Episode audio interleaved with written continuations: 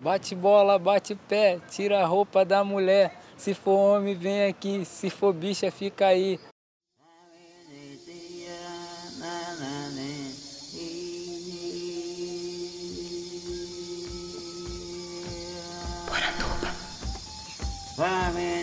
Poranduba. Poranduba. Poranduba. Poranduba. Poranduba.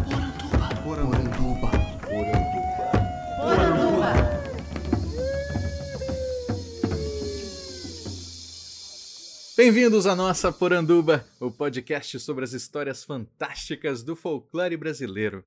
Eu sou André Costa, o colecionador de sacis, e serei seu guia. E no programa de hoje eu tenho o prazer de receber aqui o professor historiador Newton Gamba Jr. Tudo bem, professor? Tudo bem, André? Tudo jóia. O Newton, ele é o coordenador do Laboratório de Design de Histórias do PPG de Design, lá da PUC Rio. Também faz parte de um grande projeto de estudo das tradições dos mascarados de festas. Eu conheci estudando ali os bate-bolas do Rio de Janeiro, mas depois fiquei sabendo também que é um projeto muito maior, né? Então hoje a gente vai conversar sobre tudo isso para entender como é que se dá essas manifestações. Primeiro eu gostaria que você se apresentasse para os nossos ouvintes, né? Falasse um pouco dessa sua trajetória. Bom, é, agradecer a chance de poder estar conversando sobre um tema tão importante então, cara, a gente vai poder falar das relevâncias que esse tema tem hoje para a cultura nacional e mundial, mas a minha relação com ele vem um pouco da área, como você fala, do design. Eu coordeno aqui um laboratório que é de pesquisa dentro de um programa de pós-graduação em design, mas com uma perspectiva muito interdisciplinar. A gente é um dos programas de design que está dentro do Centro de Humanidades da PUC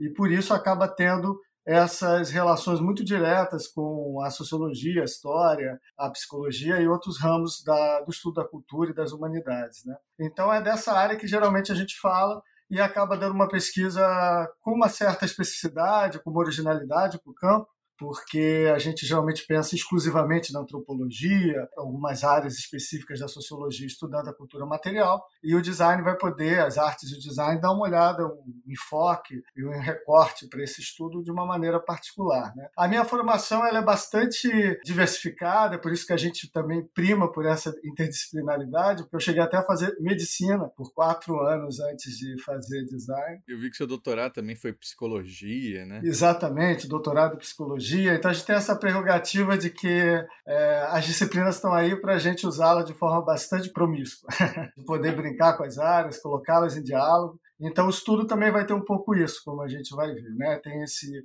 olhar das artes de design, que é o mote onde eu me inscrevo, mas com diálogo com, com várias outras áreas. É, você é carioca. Sou, sou. Na sua infância, assim, é, você via os bate-bolas? É, fez parte da sua formação cultural? Eu ia justamente falar sobre isso, dessa outra origem, né? Que eu sou um, menino do subúrbio do Rio de Janeiro, né? Fui criado no subúrbio do Rio de Janeiro. Então, a, a origem da pesquisa sobre mascarados é uma origem muito biográfica. Eu tenho trabalhado aqui no laboratório com três autores que começa ali na primeira metade do século XX com Walter Benjamin, na segunda metade do século XX com Pasolini e agora mais atualmente com Didi Berman, fazendo uma linha de pesquisa sobre cultura material. E esses três autores estão muito implicados com uma dimensão biográfica da pesquisa, né, do objeto de pesquisa, em oposição àquela pseudo-neutralidade da ciência, de você olhar para objetos do qual você não faz parte, né, de ir a comunidades ou lugares distintos, é uma prerrogativa de se pesquisar é um objeto com contiguidade, né? até com uma perspectiva atual ética muito importante do lugar de fala,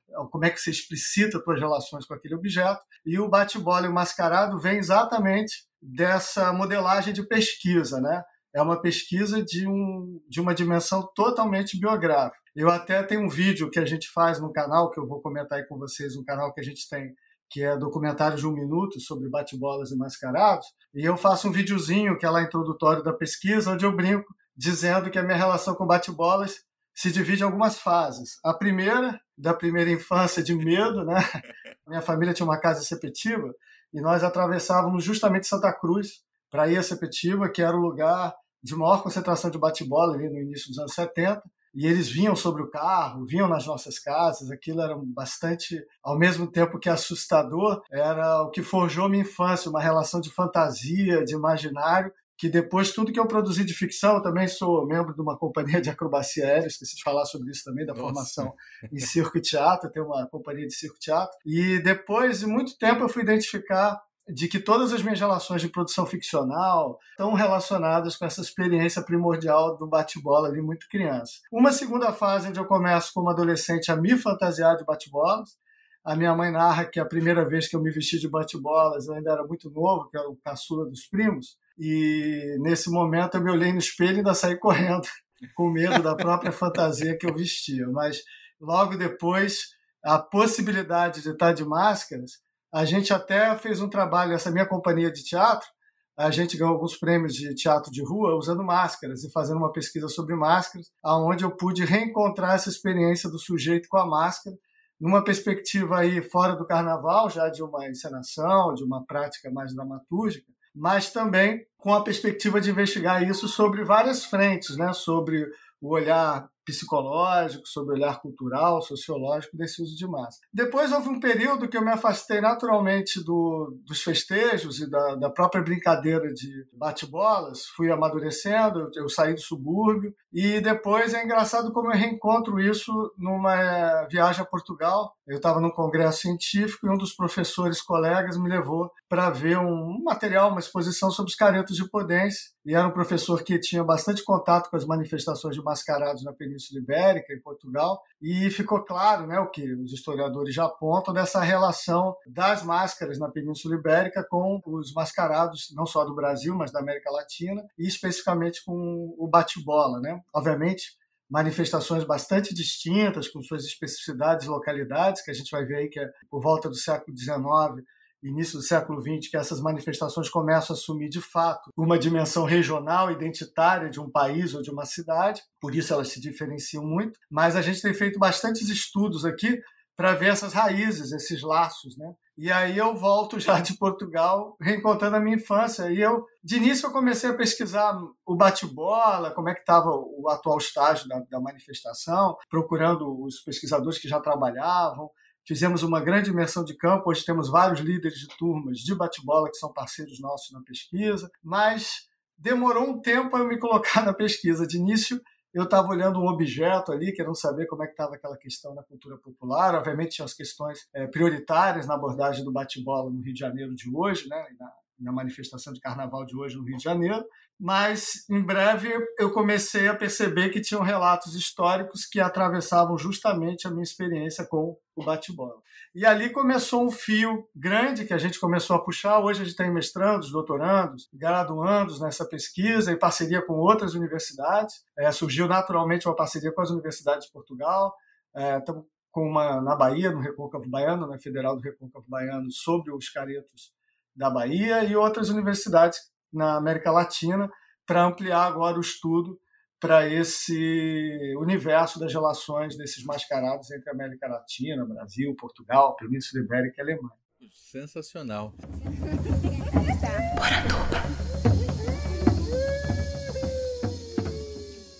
Certeza que tem muitos ouvintes que desconhecem completamente essa manifestação do bate-bola. Eu mesmo fui conhecer muito recentemente, graças ao trabalho da Mayara Lista, que eu imagino que o senhor conheça também. É, eu queria então que você explicasse pra gente, né, o que são os bate-bolas. Esse comentário seu é super importante para você ter uma ideia. Aqui na universidade onde eu leciono, na PUC Rio, que é na zona sul do Rio de Janeiro, há muitos alunos que não conhecem o que é bate-bola.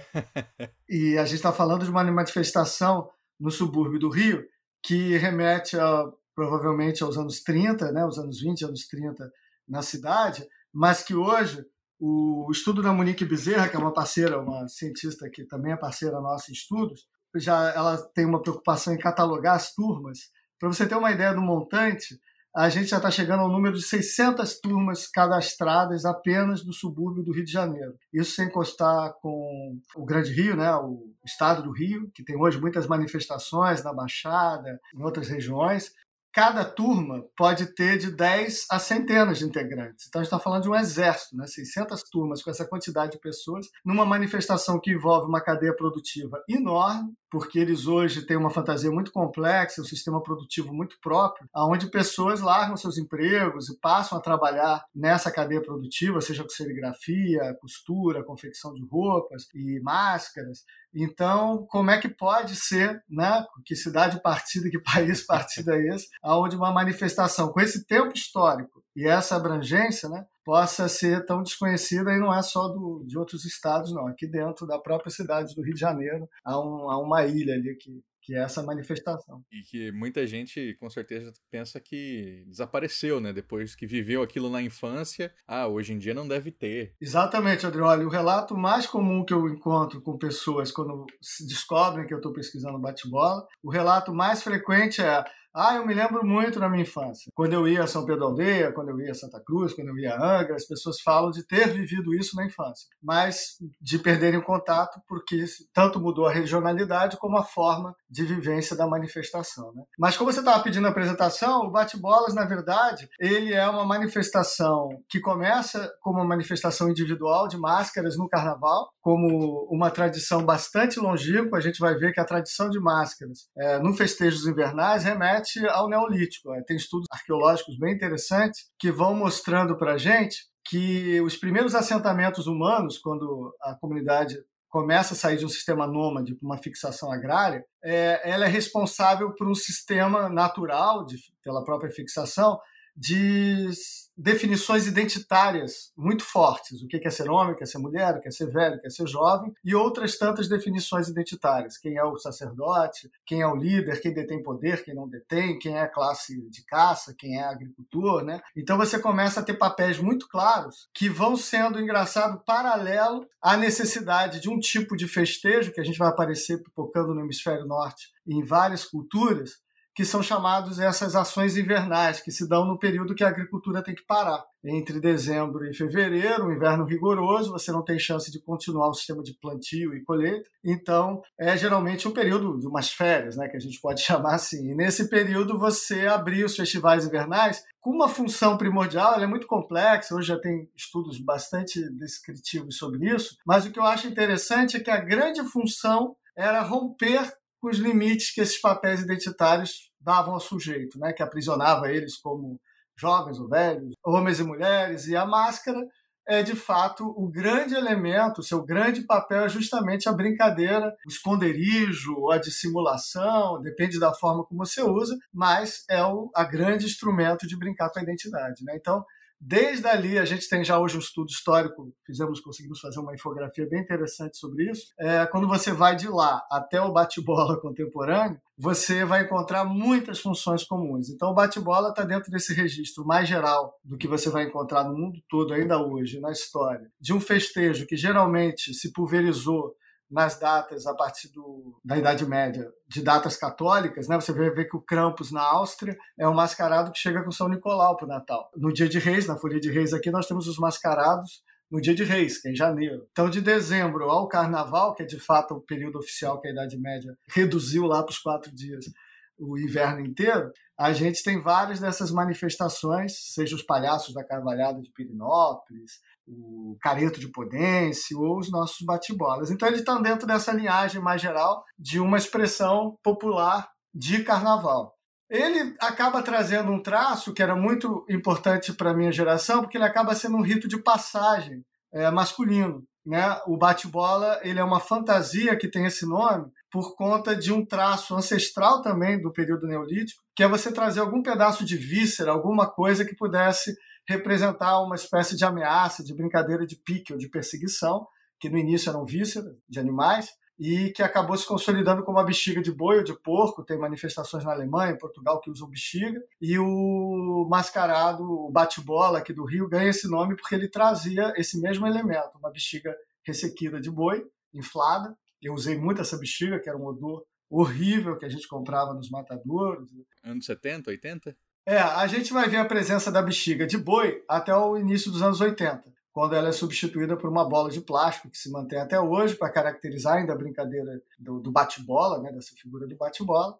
Eu sou o tempo da bexiga de boi, entendeu? A gente ia lá em, Campo, em Santa Cruz Santa buscar Cruz. no matadouro e enchia com o canudo da caneta. Depois pintava, secava, pintava, entendeu?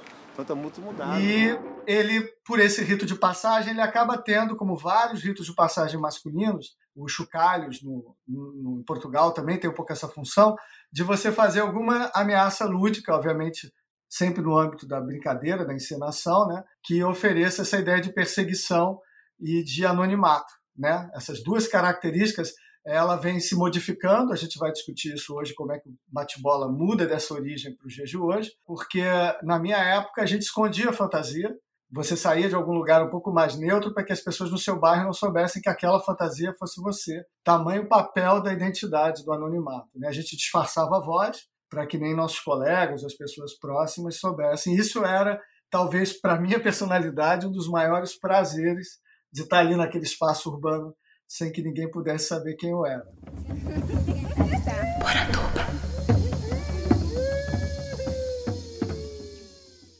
Uma história também que dizem que muito dessa bexiga foi trazida pelos alemães, né, que vieram trabalhar ali próximo a um grande matadouro. Exatamente. A origem dos bate-bolas, ela está muito ligada. A gente não tem precisão dos toda a forma como se configurou a fantasia, mas a gente tem nesse marco aí do, do desenvolvimento de Santa Cruz, nos anos 30, o Getúlio Vargas, na verdade, faz um projeto aqui no Rio de Janeiro de desenvolvimento de um outro polo urbano, além da cidade do Rio, como expansão do próprio estado, né? e seria Santa Cruz. Então, vários eventos acontecem na mesma década de Santa Cruz. A gente tem a transferência do matadouro do Rio de Janeiro para Santa Cruz, o que já leva uma mão de obra que às vezes tinha uma relação com imigração ibérica, e cujo matadouro vai dar o elemento primordial que é a bexiga. Né? É, além disso, implanta-se por um tempo curto ali o hangar do Zeppelin, uma parceria com a Alemanha, e esse hangar que produziu o Zeppelin não só através de materiais, mas pela própria mão de obra alemã, vai trazer imigrantes alemães para a região.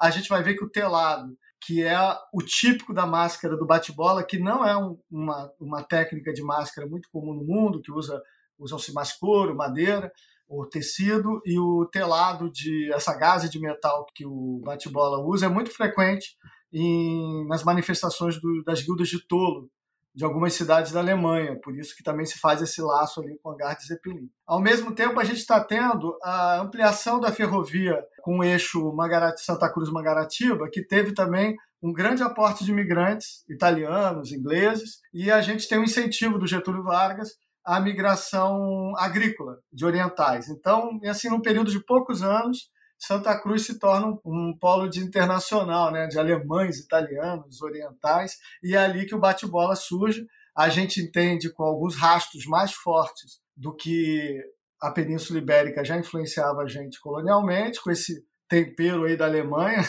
com essa particularidade das máscaras de tela. E a gente vai ver que o outro nome que se dá no Rio ao bate-bolas é o nome Clovis, né? Maravilhoso. Que é uma corruptela da palavra clown, porque na verdade de início as maquiagens das máscaras, a, o desenho das máscaras remetem a palhaços, né?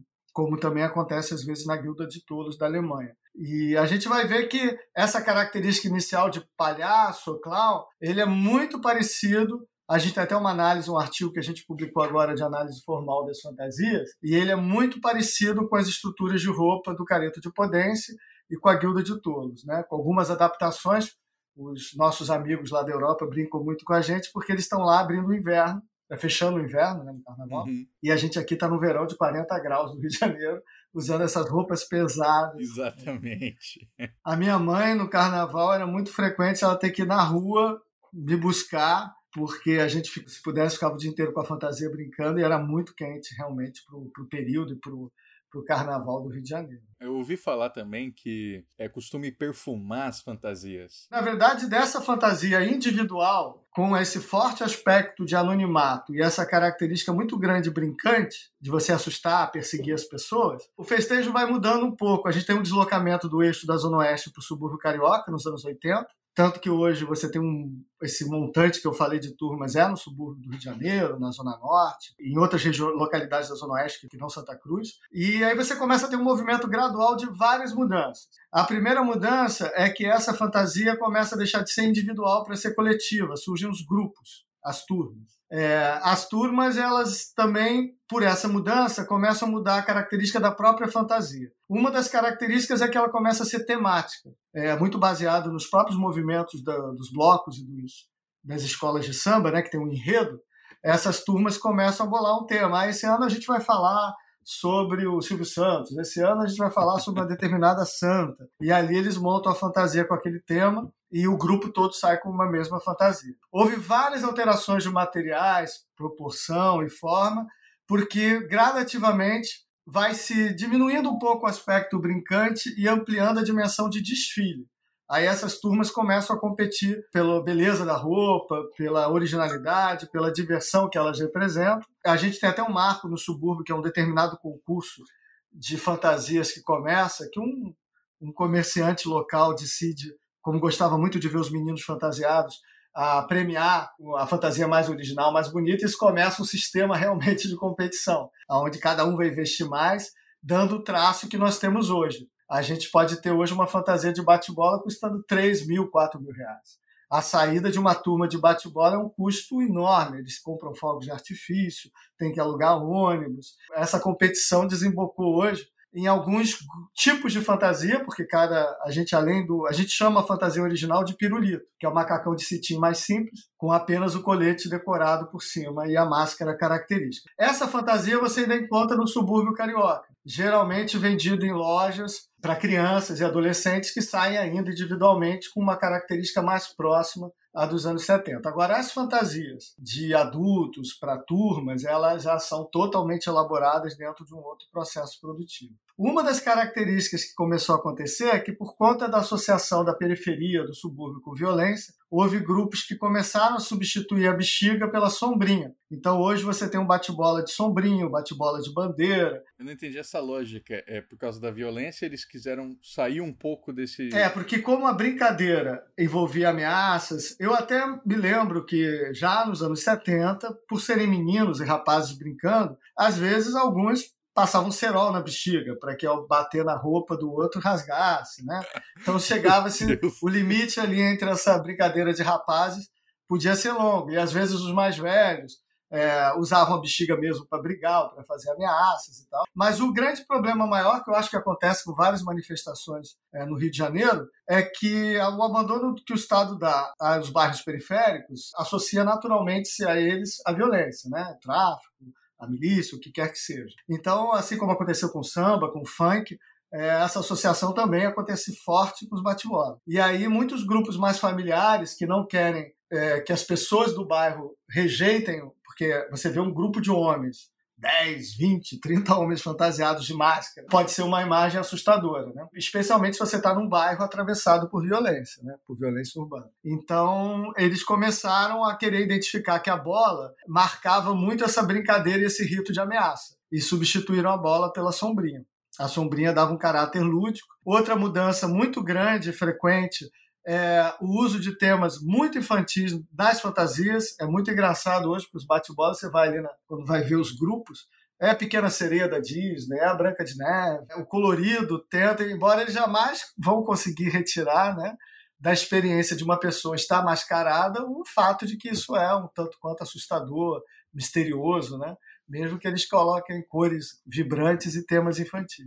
E tem umas bonecas também, né? Geralmente ele é chamado de sombrinha e bicho, né? Porque geralmente as pessoas levam. Por exemplo, se você sai com a fantasia que homenageia Pateta, eles geralmente compram produtos licenciados, os bonequinhos do Pateta, para além da sombrinha sair com o bichinho. Então você olha determinadas fotos que são hilárias, assim, é uma quase um brinquedinho, porque o boá é muito fofo, as cores são muito coloridinhas, os, os personagens desenhados nas roupas são infantis. E, no entanto, aquela máscara assustadora com um bonequinho de pelúcia. É um pouco da história da própria manifestação. Né? A gente hoje tenta discutir os, um líder de turma índio, que é muito pesquisado com a história, que trabalha muito com a gente, o próprio Luciano, que é um, um líder de turma da animação lá da, da região de Curicica, eles tentam já hoje fazer um movimento de alertar as pessoas de que a brincadeira de ameaçar, de assustar, não tem absolutamente nada a ver com crime. Embora a gente saiba que foi natural que muitos dos milicianos, dos traficantes, dos grupos envolvidos com crimes, criassem turmas de bate-bola. Os blocos de bate-bola no Carnaval do Rio de Janeiro têm chamado a atenção pela violência. De repente, Muitos há um grande corre o animato da fantasia de Clóvis, né, como são chamados, para brigar.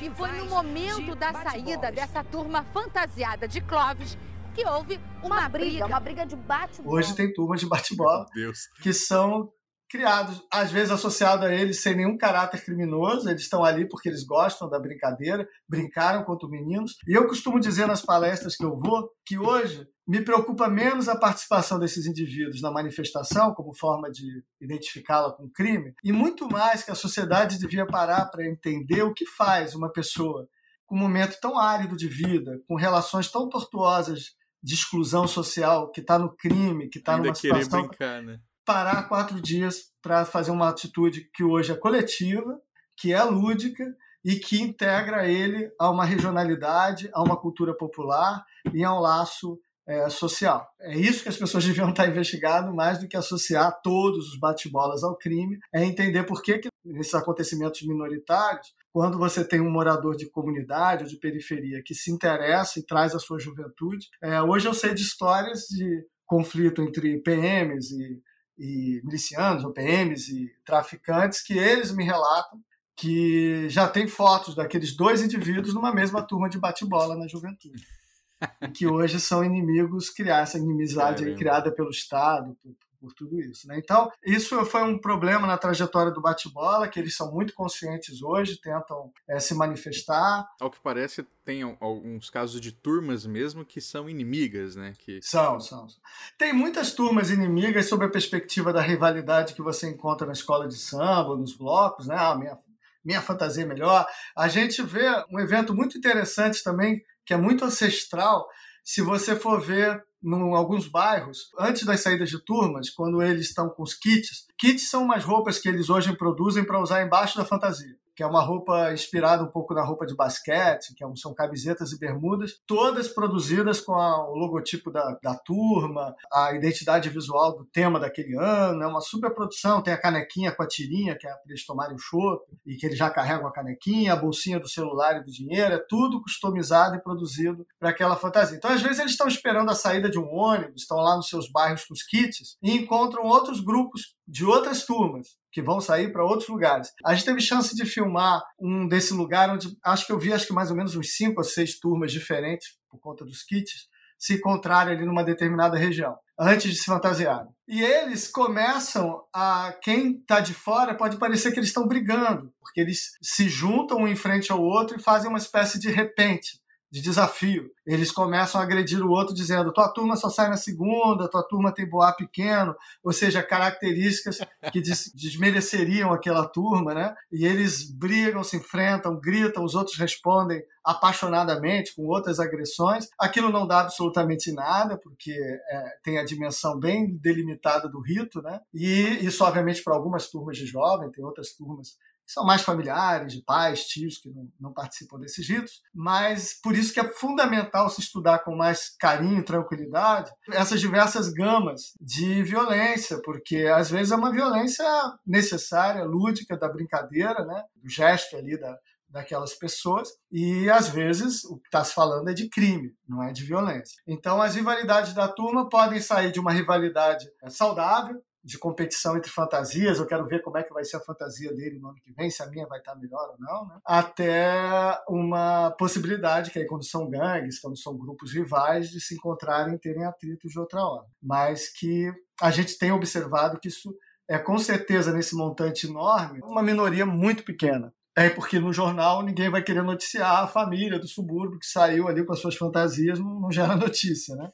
O que gera é quando um grupo particular comete alguma violência ou rompe com esses limites sociais aí da brincadeira. Mas isso vem modificando bastante. A gente tem uma preocupação de acompanhar os mais jovens, as crianças, para que elas não percam a, a brincadeira de assustar, o medo, que é característica da máscara, que possam também é, entender-se socialmente que crime é esse atribuído a essa população, independente de tal não com máscara. Né? A gente sabe que esse crime vai ser sempre vinculado porque você mora lá, né? pessoas que não podem dar o endereço dessa região para conseguir emprego estejam ou não de bate-bola. Essas pessoas, por serem negras ou por se vestirem de determinadas formas, sofrem preconceitos, né? Então, bate-bola é só mais um, um estigma, né? um rótulo de discriminação desses grupos.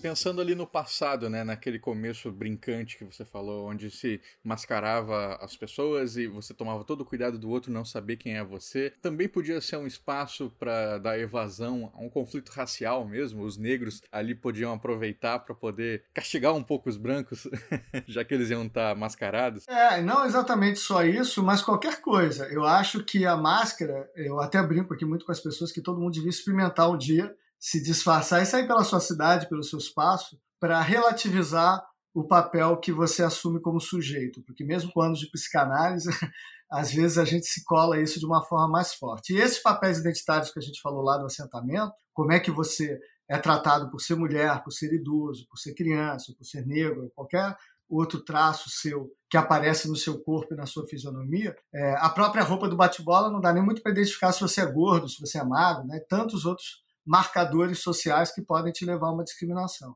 Ela tem esse papel sim. A gente vai ver até que os estudos do Bakhtin sobre a Idade Média, até essa fantasia que não te disfarça integralmente, que não é como mascarado que você esconde todas as partes do corpo, né? eles usam luvas, é, não há uma parte do corpo exposta, justamente para não haver nem essa identificação se o que está ali é um homem ou uma mulher.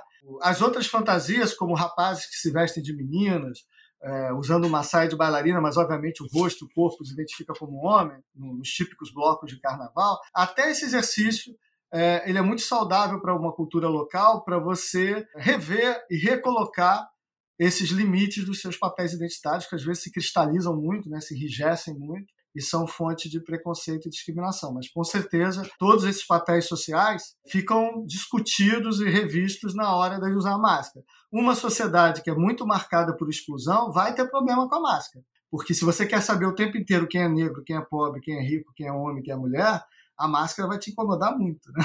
Então, eu acho que é um sintoma dos nossos tempos, essas perseguições de, de, grupos, de identidades e de preconceitos, que você tenha tanto incômodo com a máscara. A gente faz uma primeira performance de máscara com a companhia em 2006, aonde eu não tive que me preocupar praticamente com nada. Eram pessoas de perna de pau, usando máscaras e andando pela cidade, e eu não, não tive problemas de autorização legal, nem, nenhum problema. É, no último performance de rua que a gente fez com máscara em 2016, eu tive que pedir várias autorizações sociais, estava proibido de usar máscara por conta dos movimentos do Black Blocs, né? nos ambientes urbanos aqui do Rio de Janeiro. Então a gente vai ver que a máscara mexe mesmo com essas coisas, com essas revelações. Eu tive agora em, no México, tem uma manifestação de mascarados muito importantes, que é o Diablos. Na verdade, é uma cidade com sete manifestações de máscaras diferentes durante o ano, é um fenômeno e a gente foi lá ver uma, os artesãos e o processo produtivo da máscara de madeira dos diabos, e você vai ver que muitos desses lugares é, você tem quase um ritual místico pelo fato de você dançar com a máscara, eles associam ao álcool, né, como é muito comum. Aqui no Reisado, por exemplo, no Rio de Janeiro, apesar de um fenômeno extremamente religioso, em muitos reisados, os palhaços não se concentram com as pastorinhas e com os cantantes que são religiosos se concentram em outro lugar bebendo. E quando você vai visitar as casas que fazem lanches para receber o reisado, é, eles guardam uma garrafa de aguardente para os palhaços que vão se embebedando no percurso. Então a, a relação da máscara com esse com essa catarse religiosa mística, com esse precedente seja químico ou não, de, de expansão da consciência, ele é muito, muito ligado, muito importante para algumas culturas. A gente até perdeu uma coisa que eu tinha perguntado sobre o, o perfume nas fantasias. Ah, né? o perfume nas fantasias. Eu ia falar dessa mudança, né? Porque aí com essa mudança você começa a ter fantasias que pesam quilos, né? Por conta do, dos novos modelagens de bufante, os tecidos, os materiais que eles usam. Então, no final de quatro dias, essa fantasia ela não pode ser reutilizada, né? Ela não tem como ser lavada, tratada. E são homens usando aquilo no calor, suando muito. Então, é óbvio que ela vai se deteriorando pelo próprio uso como no final do dia eles largam a fantasia e não tem às vezes sol para secar, né, para o dia seguinte, e o carnaval tem essa característica, são só os quatro dias, então você ter que usar no dia seguinte. Eles desenvolveram essas essências que eles aplicam e também uma coisa com assinatura própria. Cada um desenvolve a essência sua daquele ano e aí vão lá e colocam. Eu até me lembro que um dos primeiros contatos que eu tive com a tia Regina, que faleceu, uma, uma grande, era considerada a madrinha dos bate-bolas, porque tinha uma loja sobre o tema e tal eu conversando com ela, perguntava, mas isso funciona, essas essências? Isso? Ela falava assim, meu filho, no quarto dia, quando você se aproxima deles, eles cheiram a cachorros mortos. Brincou por conta de que ajuda em termos, né? mas o suor secando e, ficando, de fato, lá nos últimos dias, aquela fantasia tá... Tanto que agora eles têm até pensado em alguns sistemas de alguns tipos de roupa que conseguem se manter um pouco mais para poder vender usada para outras pessoas. Há, há um grupo, parece que em Goiás, que compra roupas usadas de bate-bola porque também começa essa característica. A roupa usada, ela, como eles têm que ter um tema inédito a cada ano, eles não valor, a roupa não pode ser realmente ela é descartada. Esse valor todo que a gente falou, esses materiais inteiros, ela é descartada por isso. Descartada na rua, assim, né? Às vezes sim. Hoje eles já se preocupam, tem turmas que se preocupam muito mais. Às vezes, por exemplo, numa reutilização de uma parte, que às vezes o boar ele pode ser retingido, né? Então você começa com uma cor clara, você retinge, ou fornecer para pessoas que vão fazer um uso de reciclagem. Mas às vezes, por exemplo, tem um tipo de bate-bola que é o bufão. Desculpe, o bufão não, bujão. O bujão é uma fantasia que foi aumentada a métrica da modelagem rodada de uma tal forma, por isso que ele é chamado de bujão, que a fantasia é enorme. Não sei se você já viu isso. Ah, não. É até comum mais em Santa Cruz. O bujão ele não permite nem que o cara corra ou ande direito, porque é um ele, ele deforma a silhueta corporal totalmente, a cabecinha fica enterrada ali. Então é uma fantasia monstruosa. E uma vez a gente estava fotografando eles na Cinelândia, um grupo de bujões, como era o último dia, falou: olha, a gente vai deixar nossas fantasias aqui, vocês querem? E a gente falou: não, a gente nem tem muito como ler. Falou: ah, vamos deixar aí. Deixaram. A gente usou aquela fantasia como puff. Para a gente sentar, senhora. deitar ali, porque enquanto a gente estava nos intervalos, e não conseguimos colocar nenhum carro da Uber, eles trouxeram aquilo de ônibus, né? Um carro, um táxi, não conseguia levar aquilo. Então você tem uma ideia da dimensão. Então são fantasias que foram crescendo muito, é, criando esse, esse universo de luxo, de, de materiais. Agora a gente tem uma tese de doutorado que completou um trabalho junto com os bate-bolas, que criou toy arts. Eu não sei se vocês sabem o que é toy art, né? que é um tipo de objeto de colecionador, de, da cultura pop. Aí. A gente fez toy arts de bate-bolas e desenhamos os dois tipos de fantasia. O pirulito do início e o atual que a gente chama de saia rodada, para fazer customizações. É, seis foram customizados por design, seis foram customizados pelos bate-bolas. O pesquisador Humberto Barros, que está fazendo doutorado sobre isso, está concluindo agora o levantamento dele. E a gente usou a customização desses toy arts as principais questões que a gente encontrou no decorrer dessa pesquisa, como a violência que a gente comentou aqui, mas outras tantas, como como é que você caracteriza uma cultura popular local com tão forte traço identitário como é o bate-bola, mas ao mesmo tempo onde os temas são várias vezes da indústria de massa é, norte-americana, como Disney. Eu vi algumas roupas que eram assim, Coca-Cola, Adidas. Eles têm uma relação interessante, alguns grupos tinham isso mais, com o tênis. A gente até tem feito um estudo sobre esse jovem, porque é interessante como volta quase como uma situação de recalque esse consumo infantil do qual eles foram excluídos, seja o produto da indústria cultural de massa,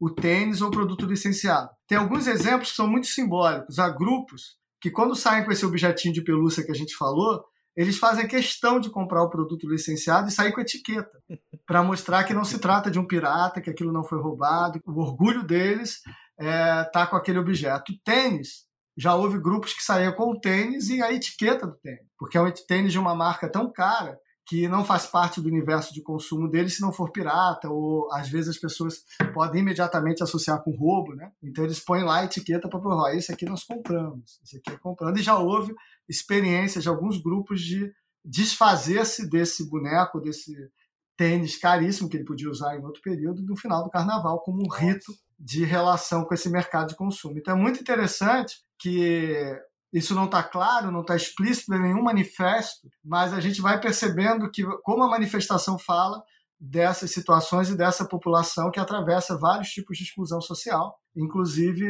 essa exclusão mais dura do consumo, que é você o tempo inteiro sendo exposto, atravessado e apaixonado né, pela Disney, pelo tênis, pelo que for, e ao mesmo tempo está sendo excluído da possibilidade de ter o jogo, o brinquedo, né, como acontece em muitas comunidades.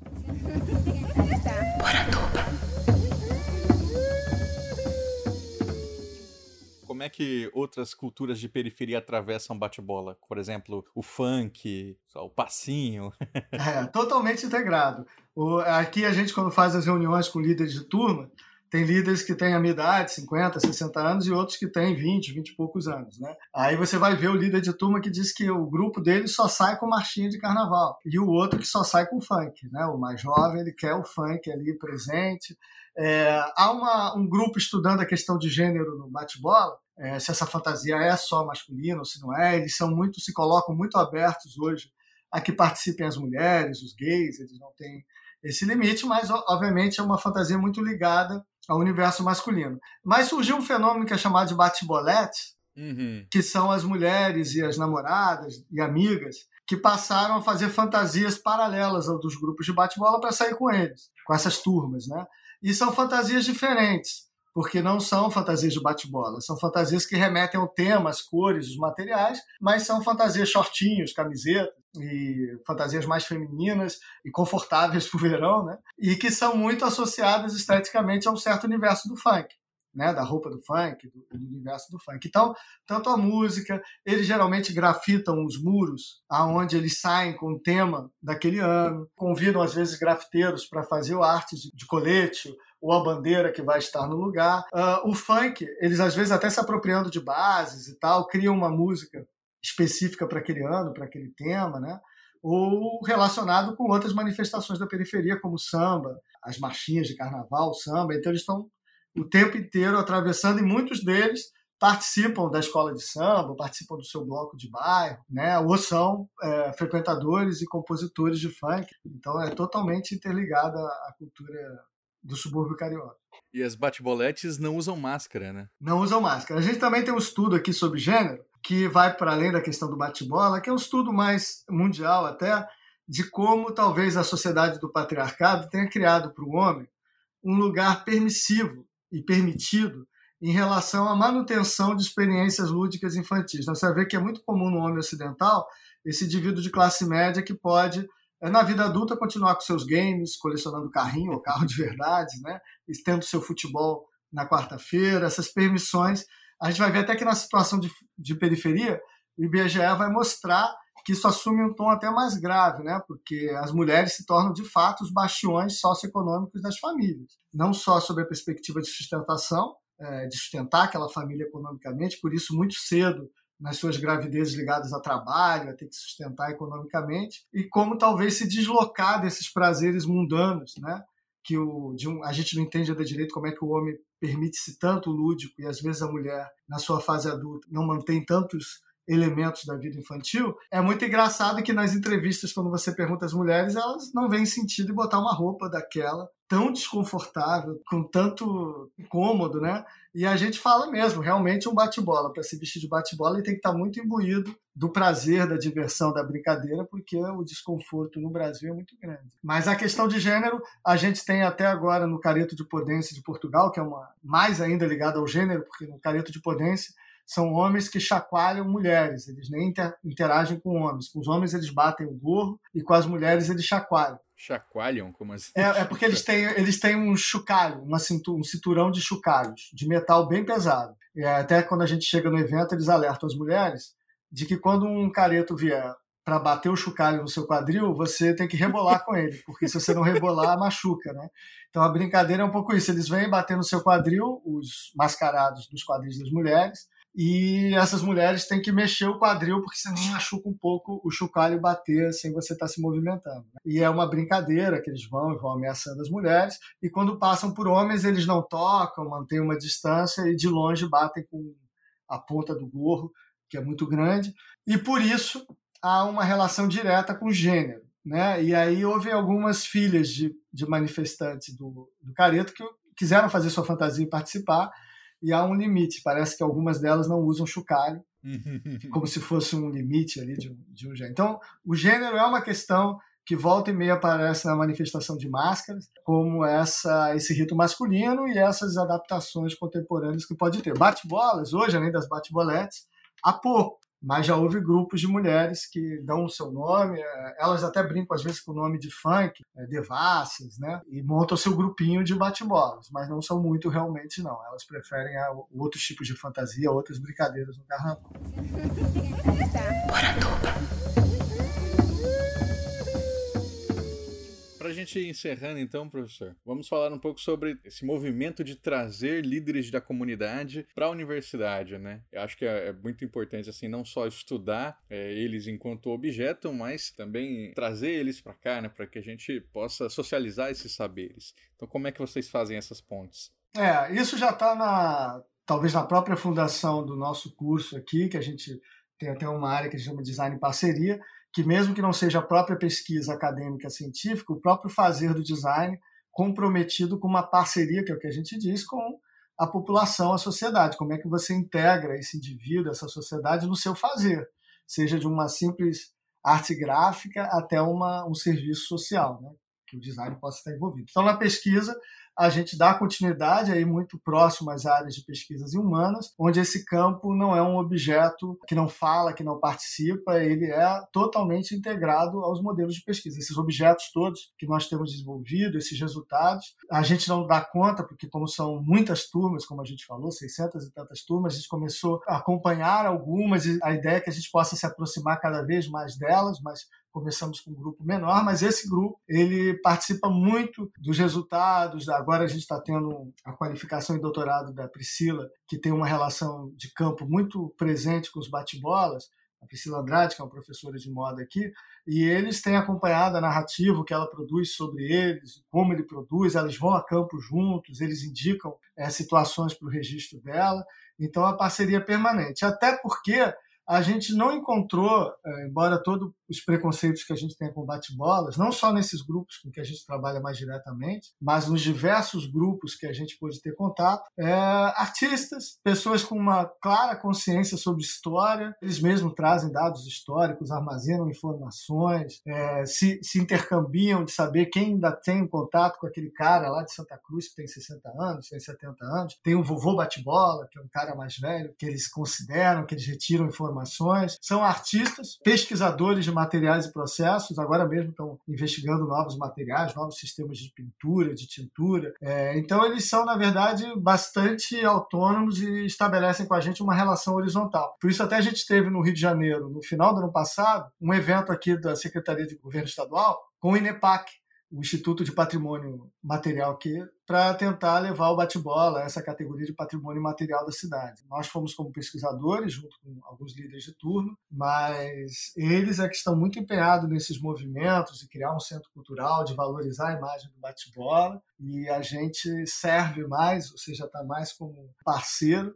do que outra qualquer coisa. Né? Então, essa, essa relação de pesquisa, é, não que não haja atenção, é o que a gente fala, pesquisa de campo, em parceria com lugares distintos de fala, vai ser sempre marcado por negociações. Não é o fato de haver diferenças que impede a relação. É só a gente estar tá sempre atualizando, já tivemos vários tipos de ruídos e de problemas que a gente considera parte da pesquisa, mas o vetor resultante com certeza é sempre muito positivo é, esses caras que, que participam, essas turmas que vocês vão encontrar, porque a gente tem tanto uma página no, no Facebook onde eles estão lá muito presentes, a página Mascarados Afro-Ibero-Americanos, como temos esse canal do YouTube que é de vídeos de um minuto sobre mascarados, aonde eles participam integralmente, além dos objetos acadêmicos, livros. Né? A Mayara trabalhou com a Paula Cruz, que é também uma mestranda aqui que produziu, está defendendo agora o mestrado no, sobre um almanaque que ela criou sobre bate-bolas, uma forma alternativa de material gráfico para circular entre eles, feito integralmente em parceria. A ideia é que cada número seja produzido com o consultor, e esse primeiro foi com Marcelo Índio. E vocês fizeram também, levaram para estúdio, né? Estúdios móveis, fotografia de fantasias de bate-bolas. É, porque logo no início a gente fez primeiro um mapeamento do que existia de pesquisa, né? A gente tem trabalhos, por exemplo, do Felipe Bragança, de um trabalho grande já com bate-bolas, o Faustini, que já tinha feito um documentário. Então a gente foi primeiro a campo identificar que materiais ele tinha mais. Eles tinham muita foto de evento, muita entrevista gravada e alguns materiais. A gente começou a identificar algumas falhas de documentação. A primeira é essa roupa, que a gente tem tanto trabalho aqui de descrever e ainda assim não é suficiente, né? mas com tantas variáveis como você pode ter da fantasia, até a própria tipologia de classificar essas fantasias era difícil. Então a gente fez um primeiro esforço que foi fotografar em estúdio, em alta resolução, com boa iluminação, com vários pontos de vistas. Essas fantasias hoje elas podem ser animadas, girando, você pode dar zoom no detalhe de um, de um material, e isso vai gerando um tipo de documentação que não havia mesmo, e é muito importante para catalogação, para memória. Né? A gente hoje, eu mesmo quero falar às vezes de um material de uma fantasia minha dos anos 70, e é óbvio que a gente não tem muitos, muitos registros de qualidade, e eles mesmos não tinham. A gente identificou necessidades de gravação em drone, fizemos vários mapeamentos em drone para entender a territorialidade, a movimentação da saída. Usamos câmera 360 graus para discutir a interação dos indivíduos naquele espaço. É, fizemos experiências com câmera GoPro na fantasia para gravar a reação do espectador. Então a gente tem contribuído muito com os registros que estavam lacunares, né? E como é uma performance muito qualquer manifestação cultural dessa ordem, viva e performativa, o registro é muito difícil, né? Como é que você guarda a memória disso, né? Que tem música, tem som, tem movimento, tem susto, tem tanta coisa junta, né? Então você tem que documentar os materiais, mas tem que também ver como é que é o movimento coreográfico. A gente agora está decupando em super slow motion a movimentação corporal dos bate-bolas, porque é engraçado que você pergunta a eles e não há um ensinamento de como se mexer como um bate-bola. Mas é incrível quando você quando eles colocam fantasia, eles imediatamente reproduzem um tipo de movimento, alguns tipos de que você não pode dizer que é como na comédia dell'arte, que aquilo é o pantaleão, que se move assim, assim, assado. Isso não é institucionalizado, né? Mas a gente tem feito em slow motion alguns estudos para mostrar é, que isso mesmo é uma coisa que, justamente por não ser institucionalizada, pode se perder.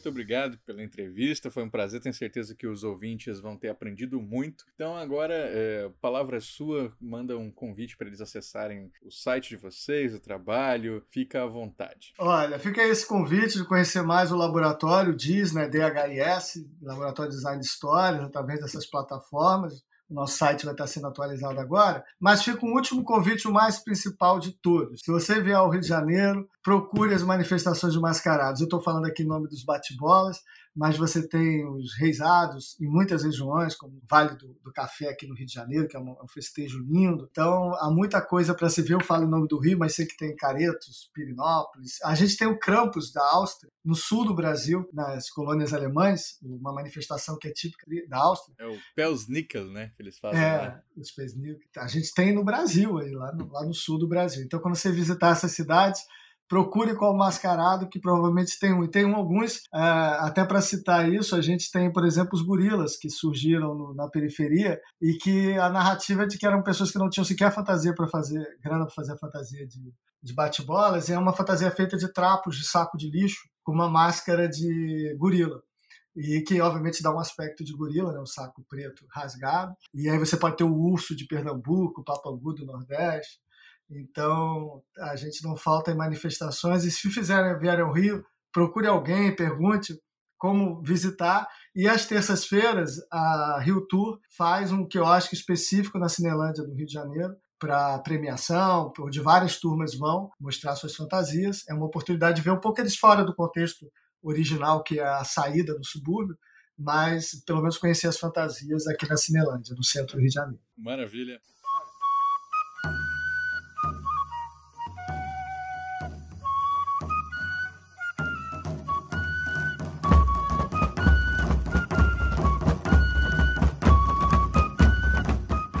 Gostou do programa? Eu espero que sim.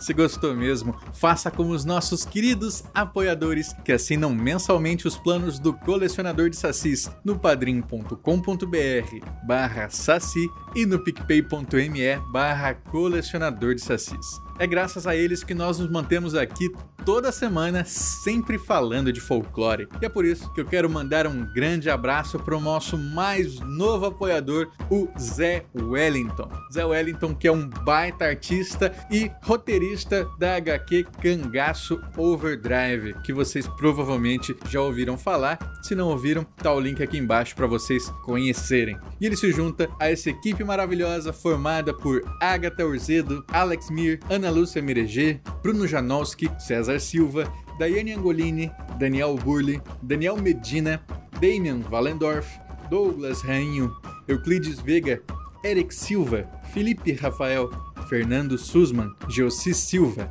Guilherme Kruger, Gustavo Wendorf, Ian Fraser, Lentes Cor-de-Rosa, Luiz Teles, Michael Wolfert, Maiara Lista, Maurício Xavier, Matheus Abreu, Maicon Torres, Nildo Alcarinque, Pedro Scheffer, Ricardo Santos, Rodrigo Cunha, Simone Braga, Thomas Misfeld, Thiago Chiavegatti, Victor Nogueira, Vitória Silveira e Valdeir Brito. Muito obrigado, pessoal. Vocês ajudam a tirar o folclore da garrafa. Só lembrando, temos ainda a promoção do Serpentário, sorteio do livro do Felipe Castilho para todos os apoiadores a partir de R$ reais. Você tem mais uma semana para apoiar se ainda não faz parte do nosso hall de apoiadores. Esse podcast foi editado pelo nosso companheiro Leonardo Tramesquim, lá do Mitografias, produzido por mim, Andrioli Costa, o colecionador de sacis. Acesse colecionadordesassis.com.br. Um abraço e até a próxima.